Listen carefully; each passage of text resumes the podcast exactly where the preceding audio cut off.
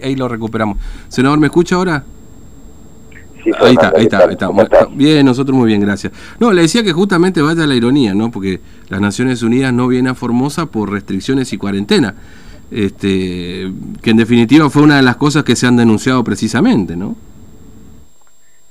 Sí, cuando en realidad la, el eje de la visita tiene que ver por por, eh, eh, por parámetros que se deben fijar en el marco de pandemias. Mm, Es decir, la visita tiene que ver por el contexto. Pero bueno, independientemente de los tiempos, este, tengo conocimiento de que los representantes de la delegación sí. han mantenido algunos encuentros este, vía Zoom con, con algunas de las partes, Mm. este, fundamentalmente de algunos eh, algunos profesionales que denunciaron hechos, como así también con algunos testigos que fueron protagonistas de bueno de, hechos lamentables no que ocurrieron en el marco de la pandemia.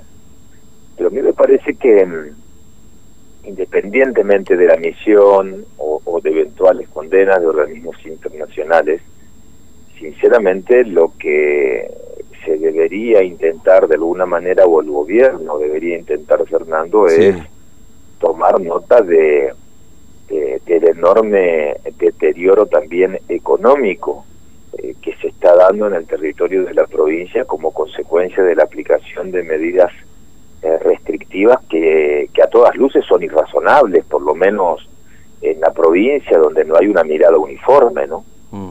Eh, Bueno, acá precis- sí, justamente sobre ese punto, después por ahí avanzaremos sobre otras cuestiones, pero bueno, ayer justamente hubo un pedido de la Cámara de Comercio de Formosa para llevar a las 21 al horario de cierre, porque a veces se, se toman medidas, ¿no? por lo menos el gobierno nacional lo hace, casi siempre, mirando su ombligo, que es eh, la ciudad de Buenos Aires y la provincia de Buenos Aires. Y por ahí hay diferencias, ¿no? Por ejemplo, el tema horario en Formosa. Eh, cerrar a las 7 de la tarde, la gente sale a las 6 acá. ¿No? por el calor, porque hace la siesta, lo que sea, y, estirar hasta las 9 de la noche. No sería una mala idea, sobre todo tomando en cuenta esto que, que se genera en la provincia, ¿no?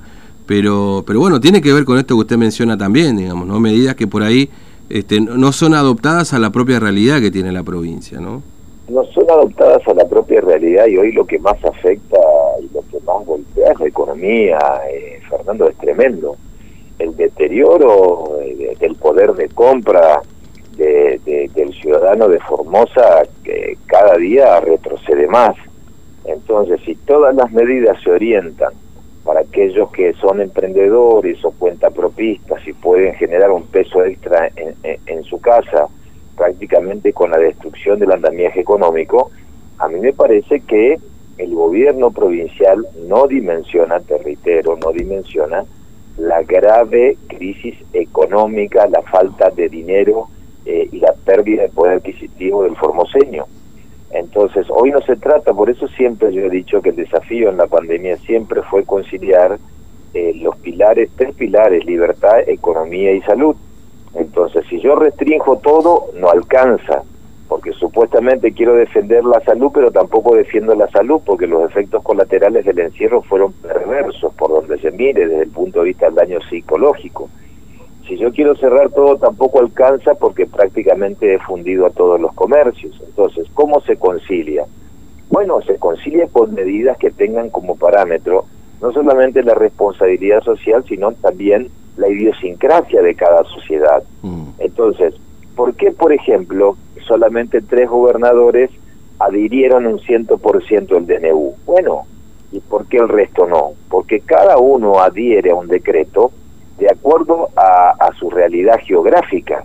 Vos dabas un ejemplo, nosotros no podemos este, establecer parámetros de aperturas de bares, de, de, de, gastronómicos y de cierres con la mentalidad de la capital federal o del AMBA, cuando inclusive en la propia capital federal, Dante Camaño, que es el titular del gremio gastronómico, eh, declaró que se cerraron 2.000 negocios y que el 70% del negocio funciona en hora de la noche por una cuestión de costumbres, cuando en realidad ellos sí tienen otro margen. Claro. Entonces, la distancia de la mesa, la distancia de la mesa provincial con las medidas que se tomaron, me parece a mí que lo que le está faltando al gobierno es, honestamente lo digo, es serenidad y convocar a las partes y a los distintos actores.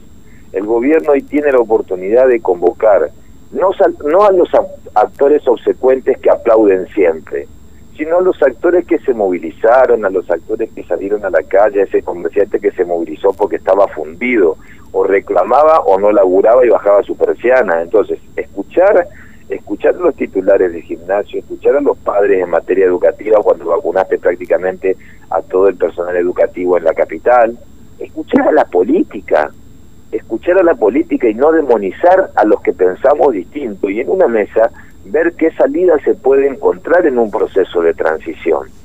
Porque el gobierno tampoco está acertando con estas medidas, no está acertando, no está acertando. Testearon indiscriminadamente cuando no mm. había que testear porque se testea con síntomas o se testea con contactos ultra estrechos, porque el contacto estrecho tampoco está muy, muy definido. Y acá salieron a mansalvas a testear, entonces hoy tenés un problema que no tenés testeos. Claro, no, y además la realidad es que no tenés testeos y obligás a que la gente tenga un testeo negativo para poder moverse, que hoy no se consigue. Porque hoy... Obligás a que alguien tenga, y tampoco todavía se habilitó, mm. lo que vos recordarás, la primera nota que lo presenté a comienzo de enero el gobernador, entre, entre distintos puntos le solicitaba eh, que se habilite a los laboratorios privados, como cualquier punto del país, para realizar testeos respaldados por el Ministerio de la Nación, como ocurre en cualquier rincón de la Argentina, porque con los laboratorios privados vos descomprimís. Entonces, yo creo que el gobierno está en una encerrona y que tiene que salir, a ver, este es un laberinto de, donde hay una, eh, donde tenemos la puerta de ingreso y nadie conoce la salida. Bueno, esta transición de pandemia hasta que aparezca la vacuna y el gran porcentaje de la población pueda vacunarse, porque el secreto está ahí, Fernando. El secreto no es encerrar, el secreto es vacunar. Pero en el mientras tanto, no se puede paralizar la actividad económica. Está demostrado científicamente que los contagios no se generan al aire libre.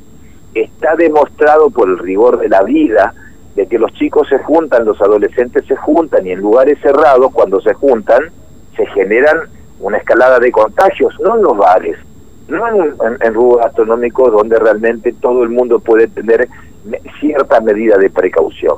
Entonces, hay que ir, digamos, de la mano del aprendizaje de este año de pandemia, de las buenas prácticas que posibilitaron que muchas actividades económicas puedan estar medianamente de pie, sobreviviendo, conteniendo a todas las familias que viven detrás de un negocio, que pagan el alquiler, proveedores, mozos, etcétera, etcétera, etcétera, para que no se destruya nuestra propia economía. También, por ejemplo, transporte interjurisdiccional. ¿Cuántos formoseños mm. viajaban a la capital federal, compraban algunas cosas, las revendían? O sea, hay toda una economía que se destruyó y ya pasó un año. Entonces, me parece a mí que el gobierno está bien, tomó una medida, se limitó a, a adherir a un 100% a un decreto que fue pensado para el AMBA. Hay una nueva segmentación de la Argentina que se llama el AMBA. Entonces, no podemos nosotros en Formosa eh, adoptar medidas pensadas para el AMBA cuando no tenemos esa realidad epidemiológica, no tenemos esa realidad económica y menos la realidad social. Mm. Una de esas es el tema de las clases, por ejemplo clases, las clases que tienen que no, que, que no se puede castigar de manera uniforme en todo el territorio eh, para el, no inicio de clases. Acá las clases se suspendieron por un solo caso, pero el gobierno, bueno, ha hecho una campaña pública de que prácticamente todo el personal docente ya, ya, ya se encuentra vacunado. Mm. Pero ¿por qué no se arranca como prueba piloto con burbujas en determinados colegios? ¿Por qué no arrancar? ¿Por qué no arrancar si las burbujas? Eh, eh, el propio ministro Trota, la ministra Liciotti dijeron claramente que los lugares que menos contagian son los lugares, eh, son los colegios. Inclusive vos sabés que nosotros tenemos un estilo de, de ambientes muy aireados, que eso se puede permitir con mucha responsabilidad y eso se puede ordenar porque el año y pico que se perdió en materia educativa es irrecuperable. Entonces, ¿por qué no se avanzan parcialmente con una especie de ensayo, prueba y error y damos esos pasos. No se puede estar a la espera de que todo el mundo se vacune al final del camino porque en dos años de pérdida educativa, eso sí que es irreparable desde la presencialidad, el contacto con el docente, interactuar con los amigos. Entonces, me parece a mí que digo, está bien, van a pasar estos días, de medidas de adhesión a un decreto que fue pensado para otro territorio, pero creo que el gobierno tiene que convocar, convocar a los que se mm. movilizaron, a los que pelearon, a que salieron a la calle porque están desesperados, porque realmente era su negocio o, o, me, muevo o directamente me fundo, cierro, eh, y dejar de lado toda esta histeria de persecución, de hostigar y de responsabilizar como contagiadores seriales a todos los que reclamaron por por, por su derecho, por el derecho a trabajar o a educarse o por la libertad en Formosa. Mm.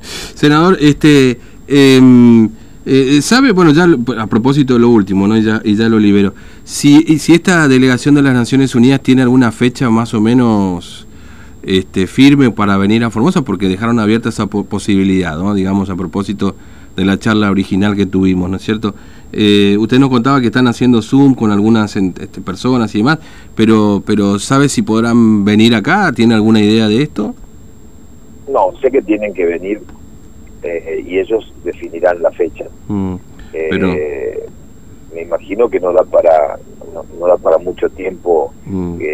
la no presencialidad, porque no es lo mismo mantener una relación este, o contactos o acercar documental o los elementos que requieran por este medio que, que, estar en la provincia y hablar con la gente, porque a veces conociendo la realidad geográfica y cultural se puede tomar nota o dimensionar de por qué decimos que algunas medidas del gobierno las tiene que rever, por qué desde lo cultural este, hay medidas que son insostenibles.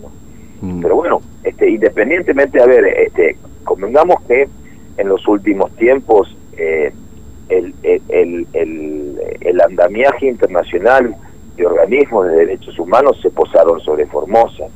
Eh, y tampoco a nosotros, esto nos tiene que servir para tratar de mejorar y, y el gobierno también dejar de lado la obstinación. Yo por eso te repito, a mí me parece que nosotros no podemos seguir de restricción en restricción, no es bueno, no es la mm. salida. Eh, fundamentalmente restricciones, este, Fernando, mm. en lugares donde se demostró que, con protocolos, con espacios abiertos, el contagio prácticamente no existe. Y al contrario, eh, eh, son los primeros lugares que cuando hay algún caso denuncian y durante 14 días cierran. Sí. Que, que, no ocurre que no ocurre en otro lugar, nadie, nadie cierra en su domicilio porque desde el momento que, que arrancaron con, con la primera locura de, de, los encierros cuando, para aquellos que eran portadores del virus, lo que se dio en Formosa es que muchos no se hizo paro por temor al encierro. Mm. no, también el Estado te alejó de eso. Mm. Eh, y, y, hoy todo el mundo salió a soparse cuando pasó toda esta cuestión y ahora estamos en esta situación de no tener hisopos, digamos, ¿no? Para resumirlo de alguna manera. claro, porque, porque a ver, hay que ser realistas. El primero se hizo popo, que fue una, una especie de histeria colectiva sin medir sin sin medir el, eh, los parámetros racionales de cuándo hay que isopar. Únicamente eh, el, el, se, se, debe isopar a las personas cuando sos, te repito, o contacto estrecho o tenés síntomas. De lo contrario, no se justifica. Mm. Por eso, para ingresar a Formosa es suficiente con un PCR negativo. Y si quiere el gobierno, al séptimo, octavo, décimo día, un segundo isopado de control y se terminó. No puede isoparte ingreso otro más, quinto día, décimo día, no existe eso, no, no, no, no, no, no, no, no, no, no tiene ningún rigorismo científico.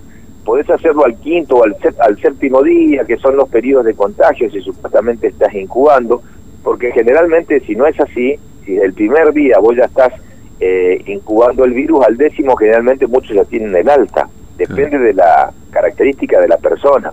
Entonces yo digo, ¿por qué, ¿por qué no tenés hoy para isoparte? Bueno, porque se hisopó en su momento en exceso, eh, con operativos, y porque hoy estamos recuperando cierta normalidad también con los criterios.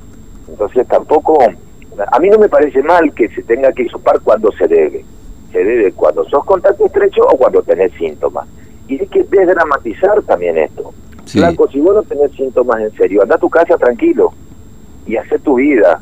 Y mientras tanto usa barbijo. Listo. Mm. Eh, eh, a ver, lo dijo el presidente a cualquiera le puede tocar. El, presidente hasta ahora tuvo el privilegio de, tener las dos dosis de vacuna. Bueno, la vacuna de alguna manera lo que hace es frenar eh, la agresividad de, del virus este, mm. y quedó demostrado. Pero bueno, tampoco la Argentina se ha paralizado, la Argentina se ha paralizado por la, por la existencia de la pandemia. Mm. Se pueden tomar medidas, pero hay que conciliar el mundo del trabajo, o si no, eh, eh, estamos muy mal desde lo económico. Hoy el problema, hoy el problema, la pandemia es, es un problema, por supuesto, claro está, pero la economía está destruida y hay que garantizar ingresos a la sociedad y no ser un obstáculo desde el Estado para el que emprende, produce o trabaja. Senador, gracias por su tiempo, muy amable, un abrazo.